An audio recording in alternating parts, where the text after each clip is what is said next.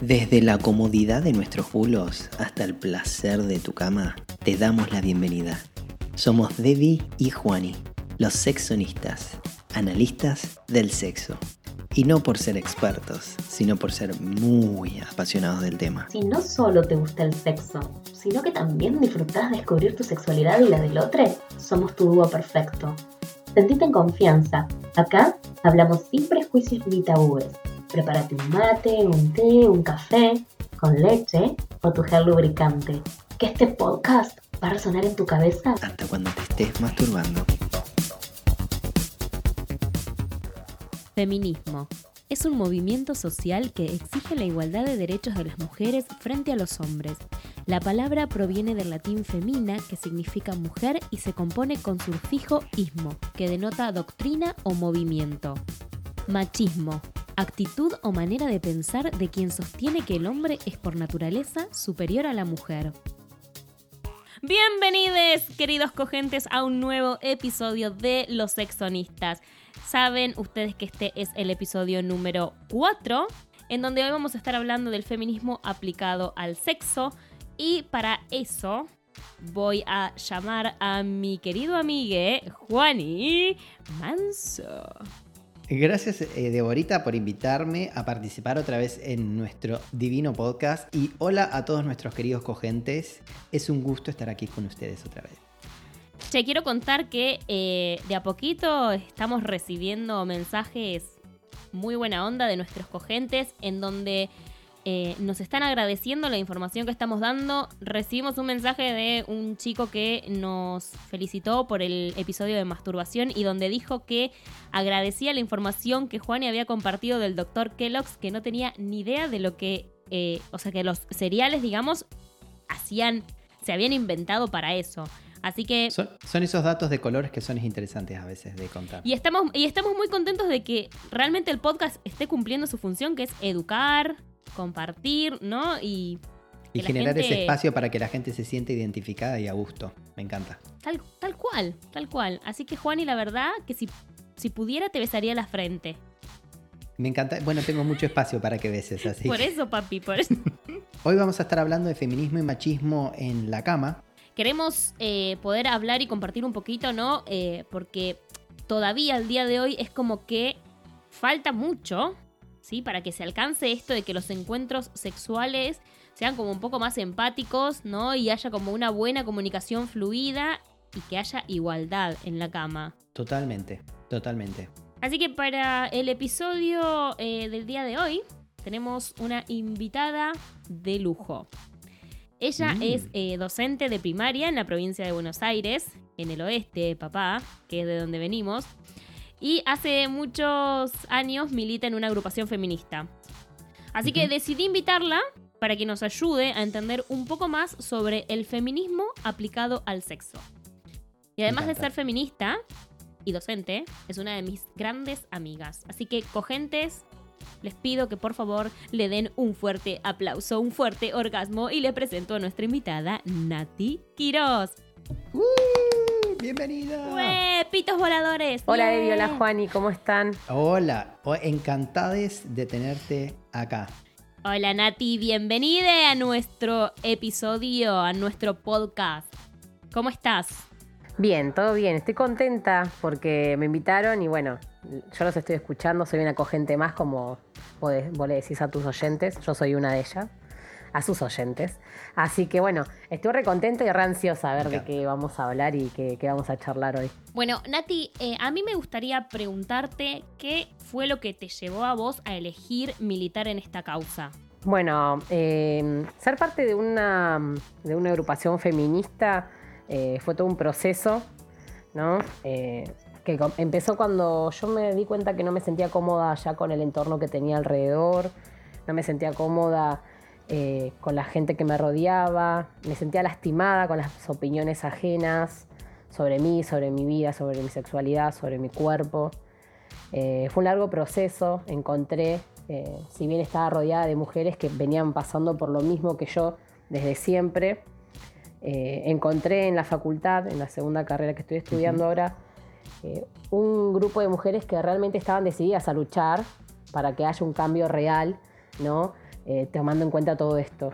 Así que eso me alentó a, sumarme y a darme cuenta que no me tengo que callar y que el problema no era yo, sino que el problema está afuera y que tengo que hacer algo para, para romper con todo eso. Claro, porque a veces la gente piensa de que porque una milite, ¿no? El feminismo, eh, odias a los hombres o no sé, es algo en contra de ellos. O mismo hasta algunas mujeres, ¿no? Sienten como, muchas dicen, a mí no me representa y demás.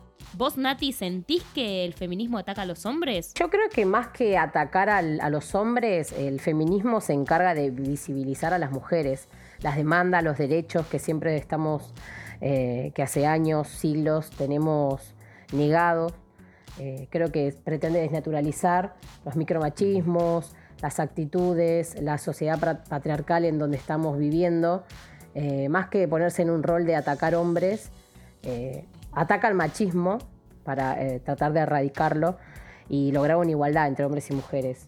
Sí, hay un montón de mujeres que a mí muchas veces me han dicho, a mí eso no me representa, cuando han visto cosas en los medios de comunicación, marchas o manifestaciones, y la verdad que yo cuando me pongo a hablar con estas mujeres le digo, mira, bueno, eh, vos decís que el feminismo no te representa o estas actitudes o lo que sea, quiero aclararte de que nada se consiguió.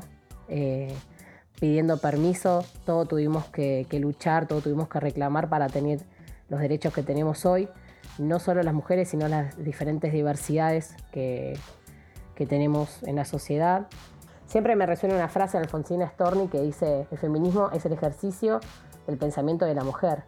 Entonces ya, ahí digo, cuando una mujer está pensándose como mujer y cómo su condición y qué es lo que la representa, qué es lo que la interpela, ya está, ya está siendo feminista ahí. A mí me, me parece muy interesante esto que decís, porque hay, hay, varios temas ¿no? metidos acá en lo que estás hablando, pero una de las cosas principales es que me, me, resulta muy interesante cuando la gente se queja o no entiende el medio que uno usa para protestar cuando toda revolución necesitó de alguna forma ser violenta. La revolución francesa de por sí, o sea, no, no fue una revolución eh, pacífica, ninguna revolución es pacífica. Es muy difícil generar un cambio desde una posición pasiva, porque lamentablemente la gente no te escucha. El movimiento feminista significa tanto más que solo decirle que están buscando atacar hombres es, es realmente faltarle el respeto desde un montón de lugares, sin que generar bronca, ¿no? Lo que quiero decir, pero es, es, es realmente no entenderlo.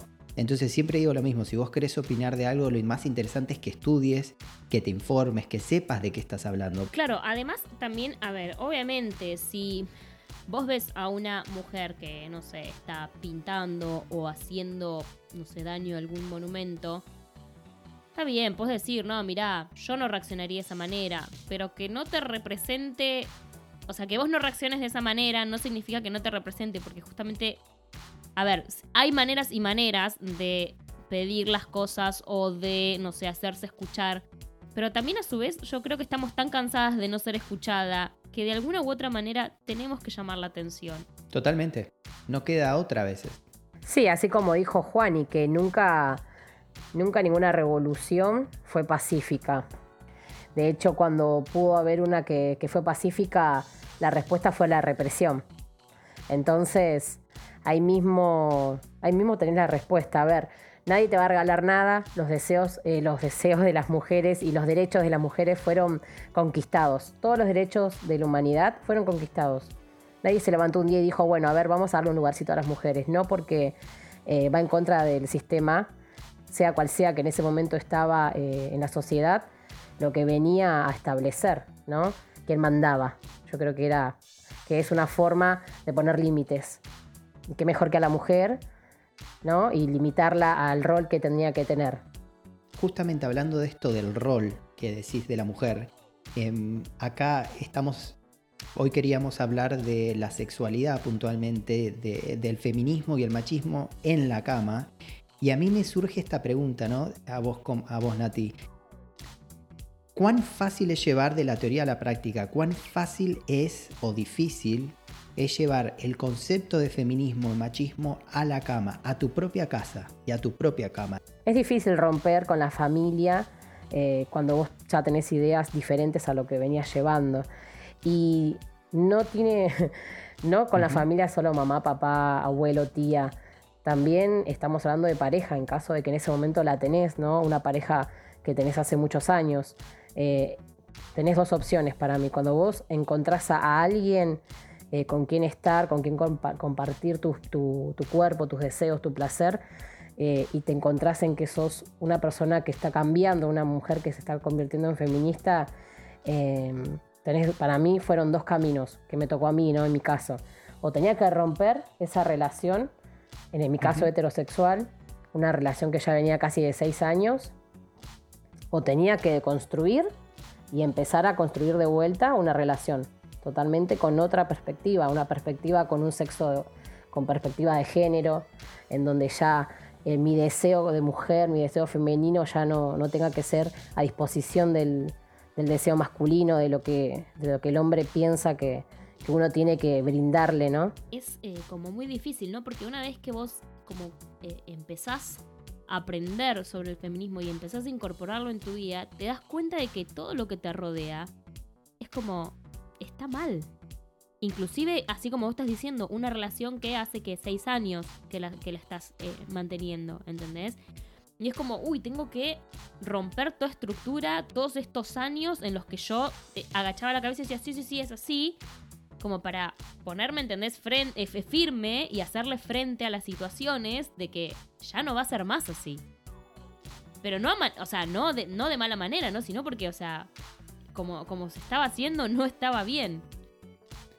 Justamente creo que lo que dijo Nati, una palabra muy importante, em, si no recuerdo mal, como algo así como microagresiones, micromachismo, que es esencial para entender la lucha cotidiana, creo, de, de una feminista, ¿no? Porque todos esos comportamientos que son micro, son pequeños en comparación a lo grande, es lo que más le cuesta ver a una persona que es machista, tanto de cualquier género con el cual se identifique. Digo, me parece que es re importante ver eso, de esos micro comportamientos que generan el machismo o que provocan el machismo y que van en contra del feminismo.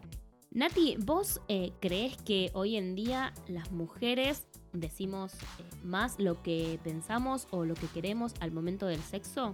Yo creo que sí y no.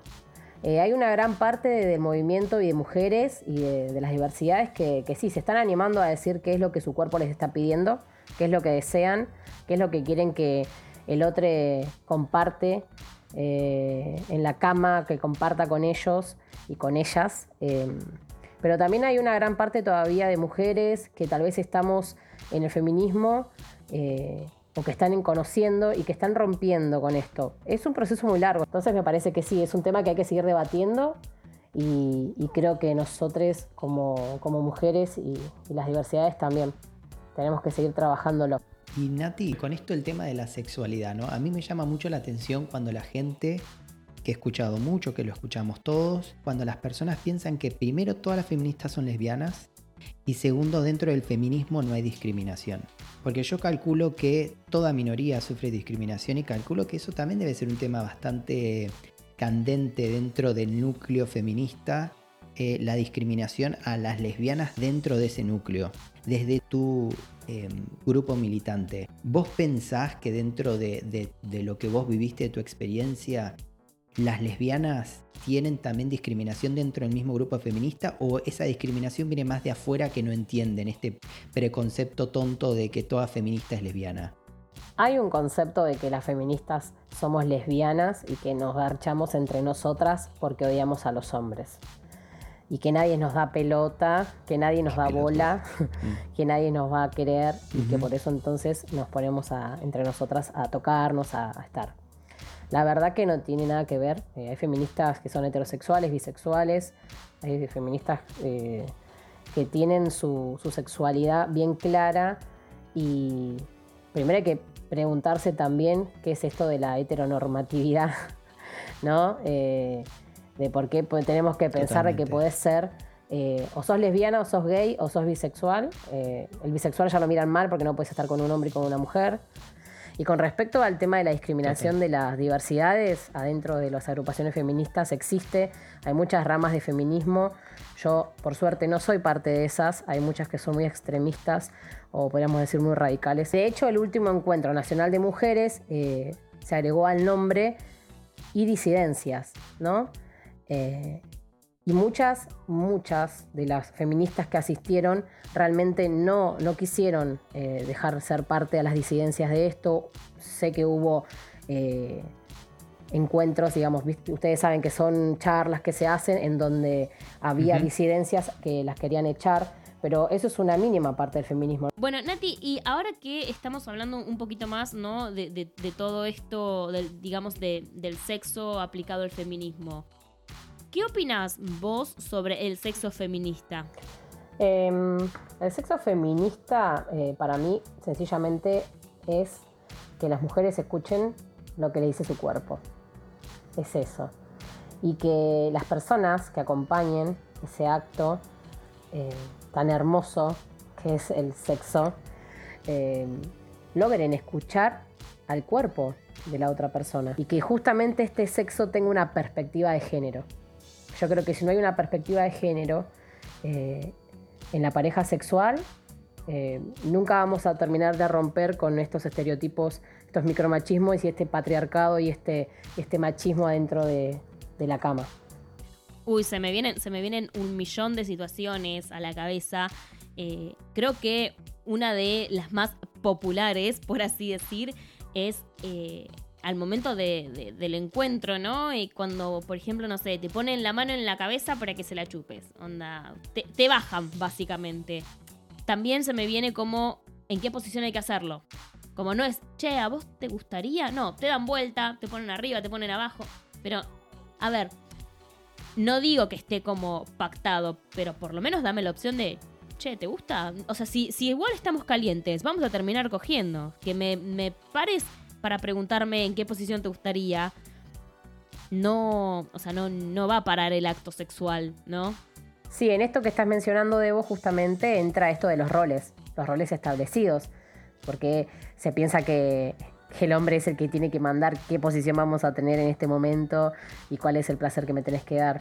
Entre todas estas que venías mencionando, eh, por ejemplo, el tema del sexo oral, como muchos eh, hombres están dispuestos a que vos se la chupes, pero ellos no quieren hacerlo. ¡Ay, sí! Tal cual. A mí, a mí me pasa, vos sabes que ahora que las estoy escuchando, que justamente esto de el hombre dueño del placer, incluso en relaciones homosexuales, se ve esta actitud machista del hombre, que siempre es el dueño del placer y el dueño de, de este egoísmo, ¿no?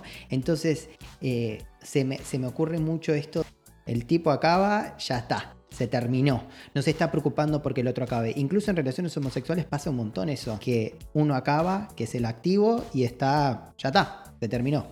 Es como que, bueno, yo ya terminé, si vos no, no acabaste y bueno, como que no, no, o sea, dale, pongámonos, porque vos imaginate la situación de que yo acabé primero y digo, bueno, listo, salí de encima o mm, no sé, estaba arriba y me voy para un costado, como, o sea, te, te dejé ahí, ¿entendés? Como que no, no, no empatizan, no empatizan. Sí, yo creo que ahí sería la, histérica. Lo dejaste con la leche, sos una histérica, lo calentaste o hiciste lo que quisiste. Eh, pero si ellos te lo hacen, no pasa nada. Porque es lo, es lo más normal. No, no, olvídate. Están cansados, ya, ya se le murió, o sea... Bueno, a ver, igual me gustaría también decir esto de que el machismo lo sufren las mujeres pero muchas veces el hombre también sufre eh, el peso del machismo. Con esto de cuando no se le para a un hombre, que lo, hablamos en el episodio 1, eh, eso también es machismo, porque muchas veces la mujer machista pretende que el hombre sea el dueño del placer y el dueño de la cama. Entonces cuando no se le para es como, bueno, pero pará, ¿qué, qué te pasa? O sea, sos un desastre, sos débil, o que el hombre femenino en la cama también es como eh, poco atractivo para una mujer, digo, el hombre también sufre machismo. Porque hay mucha mujer machista que pretende que el hombre sea esta bestia, este oso dueño del sexo que te va a dar vuelta y te va a dejar de cama por tres días y si no cumple con ese rol, la mujer está total, hay mucha mujer que está, termina decepcionada o disconforme con esa situación de que el hombre no cumplió ese rol que tiene. Sí, sí, sí. Eh, la verdad que la, mayoría de las situaciones que estamos mencionando, yo en mi experiencia personal las he vivido a, casi todas, por no decir todas. Esperamos, queridos cogentes, que con esta charla que le hemos dado sobre el sexo femenino lo apliquen lo hablen, lo charlen, si tienen, eh, así sea un sexo casual, ¿eh? Porque, a ver, los sentimientos son los sentimientos, el cuerpo es el cuerpo igual estando en una relación o estando soltero, así que... Tarea para la casa, tarea que- para el hogar, a ponerlo en práctica el sexo Sí. A ponerlas en práctica que no está mal eh, empatizar en, en- en la cama. Bueno, eh, Nati, la verdad es que te queremos agradecer, te quiero agradecer porque fuiste una, una gran invitada eh, en este programa. Eh, nos encantó tenerte y me gustaría, si estás dispuesta a, a contarnos, a ver cuál fue tu reflexión de, de lo que charlamos. Bueno, primero quería agradecerles por haberme invitado. Eh, la verdad que me sentí recontra cómoda y me gustó mucho lo que conversamos. Son preguntas que muchas personas nos hacemos, nos hicimos y muchas personas se las siguen haciendo. Y está buenísimo que, que haya un espacio donde podamos charlarlo. Eh, más que nada para que los cogentes también se animen a, a- creo que esta semana, a sentarse y hablar con su pareja y decirle, che, ¿qué te gusta? creo que ese es el primer Me paso. encanta, sí, sí, sí. Creo sí. que ese sería el primer paso. Y después, eh, creo que lo principal para poder tener un, sexo feminista o un sexo eh, con igualdad, ¿no?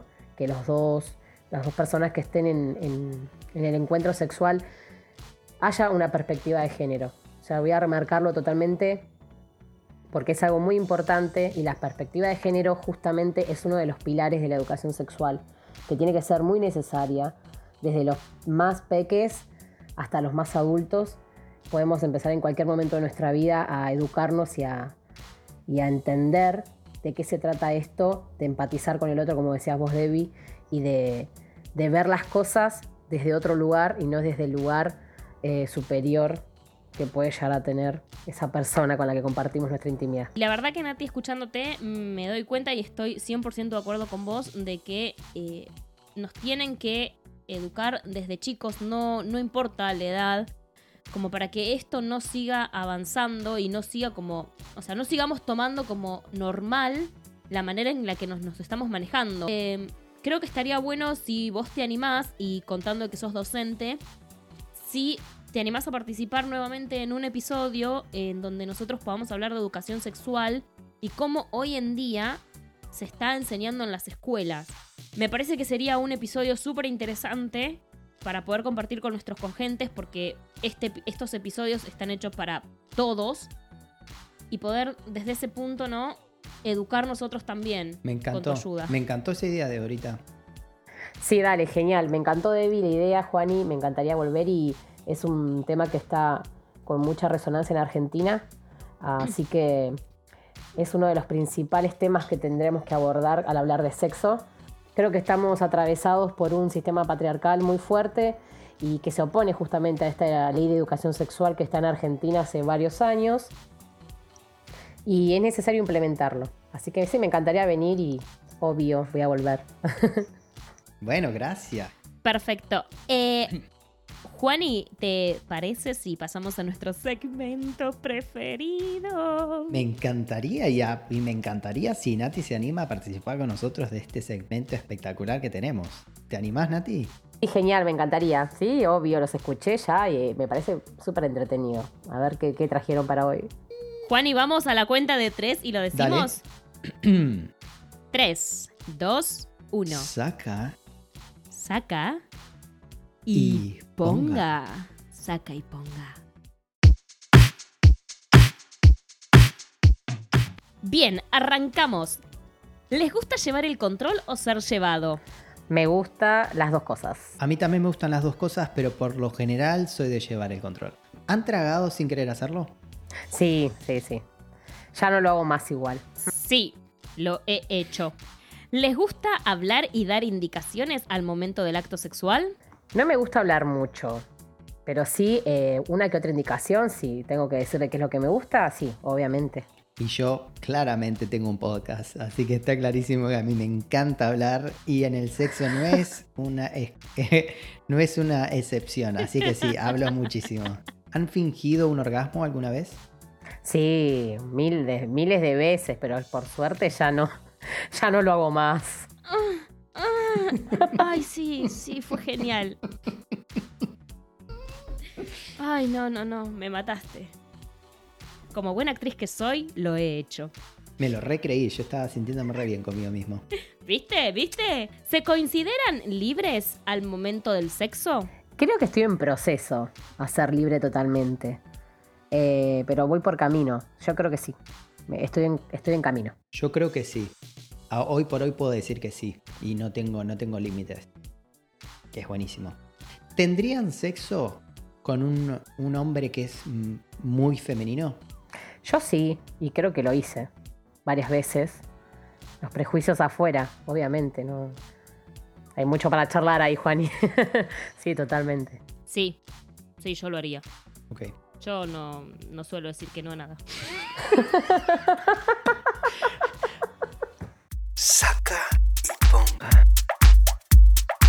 Hemos concluido la sección de saca y ponga. La verdad, Juani, que creo que la pegué con esta invitada que te traje. Va a ser muy difícil superarlo, amigo, Estoy ¿eh? re apto para el challenge. Así que ya te voy a traer otros invitados copados. Bueno, Deborita, yo te quiero agradecer porque me pareció espectacular este momento que estuvimos hablando porque es un tema muy largo. De hecho, hemos hablado, lo ha, ha sido mucho más largo de lo que pretendíamos y podríamos hablar mucho más. Así que si alguno de nuestros cogentes tienen cosas para agregar, que nos comenten en Instagram, nos manden mensajitos y podemos hacer un segundo capítulo del tema. Sí, sí, sí, nosotros estamos siempre abiertos. Así que bueno, gente, básicamente este episodio fue hecho para que nos liberemos y no solo nosotras, sino también ellos, ¿sí? Empaticemos más en la cama, charlemos un poco más, no nos va a hacer nada, no vamos a perder tiempo, tiempo hay de sobra y más cuando se trata de coger. Me encantó, Deborita. Y si la gente nos quiere comentar algo, mandarle esos mensajitos que le estamos pidiendo, ¿dónde nos encuentran nuestros cogentes, Deborita? Nos pueden encontrar en Instagram como Los Sexonistas. También estamos en varias plataformas como Spotify, Apple Music, Google, Anchor y un montón de miles más. Pongan Los Sexonistas y uff, van a explotar con nosotros. Y les queremos pedir que no se pierdan el próximo episodio porque vamos a estar hablando de adueñarse de tu propia sexualidad. Y va a estar muy interesante. Hacete cargo. Hacerse cargo. Muchas gracias a todos por estar ahí otra vez. Los esperamos en un próximo episodio y les deseamos un feliz orgasmo. Así es, gente. Muchas gracias por habernos escuchado. Feliz orgasmo. Adiós. Nos vemos el domingo.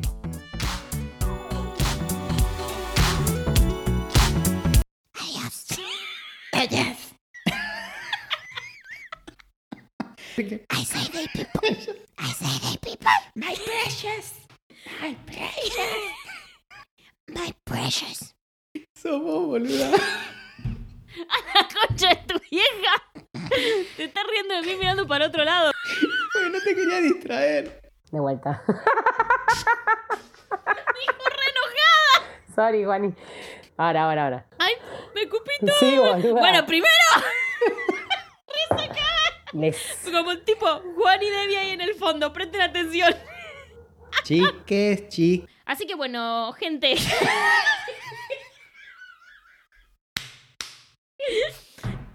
Qué mina nefasta, boludo. eh,